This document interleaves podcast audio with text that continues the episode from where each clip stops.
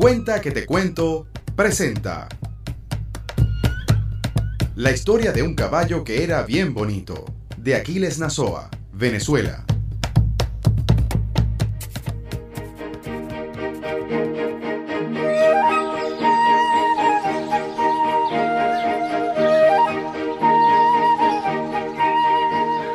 Yo conocí un caballo que se alimentaba de jardines. Todos estábamos muy contentos con esa costumbre del caballo. Y el caballo también, porque como se alimentaba de jardines, cuando uno le miraba a los ojos, las cosas se veían de todos los colores en los ojos del caballo. Al caballo también le gustaba mirarlo a uno con sus ojos de colores y lo mejor del asunto es que en los ojos de ese caballo, como comía jardines, se veían todas las cosas que el caballo veía, pero claro que más bonitas, porque se veían como si tuvieran siete años.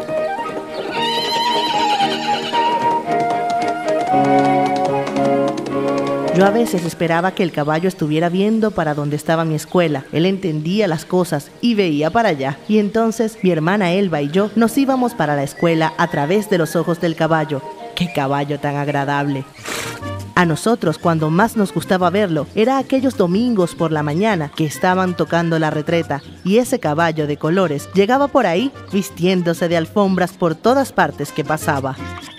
Yo creo que ese caballo era muy cariñoso. Ese caballo tenía cara de que le hubieran gustado darle un paseíto a uno. Pero ¿quién se iba a montar en aquel pueblo en un caballo como ese? Pues a la gente de ahí le daba pena. Ahí nadie tenía ropa aparente. ¿Cómo sería de bonito ese caballo? que con ese caballo fue que se alzó Miranda contra el gobierno porque se inspiró en el tricolor de sus labios y en el rubio de sus ojos. Ese caballo sí se veía bonito cuando estaban tocando ahí esa retreta y el señor presidente de la Sociedad de Jardineros lo traía para que se desayunara con la plaza pública. Qué caballo tan considerado. Ese caballo podía estar muy hambriento, pero cuando los jardineros lo traían para que se comiera la plaza, él sabía que en el pueblo había mucha gente necesitada de todo lo que ahí le servían y no se comía sino a los músicos. Y los músicos encantados. Como el caballo estaba lleno de flores por dentro, ellos ahí se sentían inspirados y se la pasaban tocando música dentro del caballo.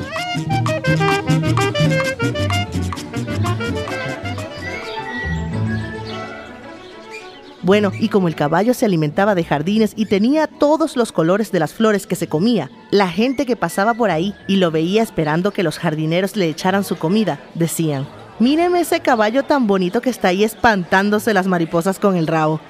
Y el caballo sabía que decían todo eso y se quedaba ahí quietecito sin moverse para que también dijeran que aquel caballo era demasiado bonito para vivir en un pueblo tan feo.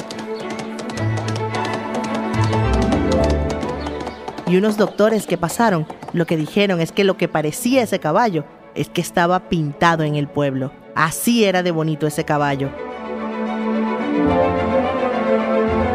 Todo el mundo era muy cariñoso con aquel caballo tan bonito, y más las señoras y señoritas del pueblo, que estaban muy contentas con aquel caballo que se alimentaba de jardines. ¿No ve que como consecuencia de aquella alimentación, lo que el caballo echaba después por el culito eran rosas? Así, cuando las damas querían adornar su casa o poner un matrimonio, no tenían más que salir al medio de la calle y recoger algunas de las magníficas rosas con que el caballo le devolvía sus jardines al pueblo.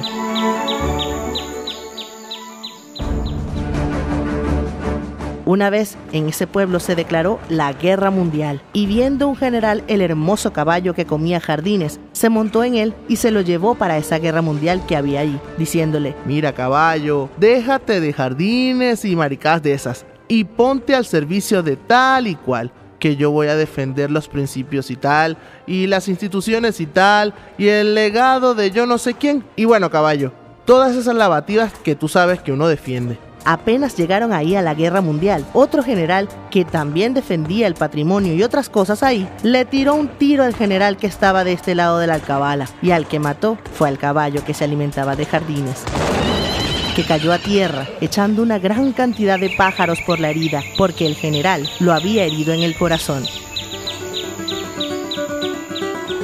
La guerra por fin tuvo que terminarse, porque si no, no hubiera quedado a quien venderle el campo de batalla. Después que terminó la guerra, en ese punto que cayó muerto el caballo que comía jardines, la tierra se cubrió de flores. Una vez venía por ahí de regreso para su pueblo uno que no tenía nombre y estaba muy solo. Había ido a recorrer mundo buscando novia porque se sentía bastante triste. No ve que le mataron hasta el perro con eso de la defensa de los principios y tal y no había encontrado novia alguna porque era muy pobre y no tenía ninguna gracia. Al ver ese reguero de flores que había ahí en el campo, donde había muerto el caballo que comía jardines, el hombre cogió una que era de su gusto y se la puso en el pecho. Cuando llegó al pueblo, encontró a su paso a una muchacha que al verlo con su flor en el pecho, dijo para ella misma, Qué joven tan delicado que se pone en el pecho esa flor tan bonita. Hay cosas bonitas que son tristes también. Como esa flor que se puso en el pecho ese joven que viene ahí, ese debe ser una persona muy decente. Y a lo mejor es un poeta. Lo que ella estaba diciendo dentro de ella sobre ese asunto, el hombre no lo escuchó con el oído, sino que lo oyó fue con la flor esa que tenía en el pecho. Eso no es gracia. Cualquiera puede oír cosas por medio de una flor que se ha puesto en el pecho. La cuestión está en que uno sea un hombre bueno y reconozca que no hay mayores diferencias entre una flor colocada sobre el pecho de un hombre y la herida de que se muere inocentemente en el campo un pobre caballo. ¿Qué iba a hacer? Le regaló a aquella bonita muchacha la única cosa que había tenido en su vida. Le regaló a la muchacha aquella flor que le servía a uno para oír cosas. ¿Quién con un regalo tan bueno no enamora inmediatamente a una muchacha? El día que se casaron, como el papá de ella era un señor muy rico, porque tenía una venta de raspado, le regaló como 25 tablas viejas, dos ruedas de carreta y una moneda de oro. Con las 25 tablas, el hombre de la flor se fabricó una carreta y a la carreta le pintó un caballo y con la moneda de oro compró una cesta de flores y se las dio a comer al caballo que pintó en la carreta. Y eso fue el origen de un cuento que creo haber contado yo alguna vez y que empezaba, yo conocí un caballo que se alimentaba de jardines.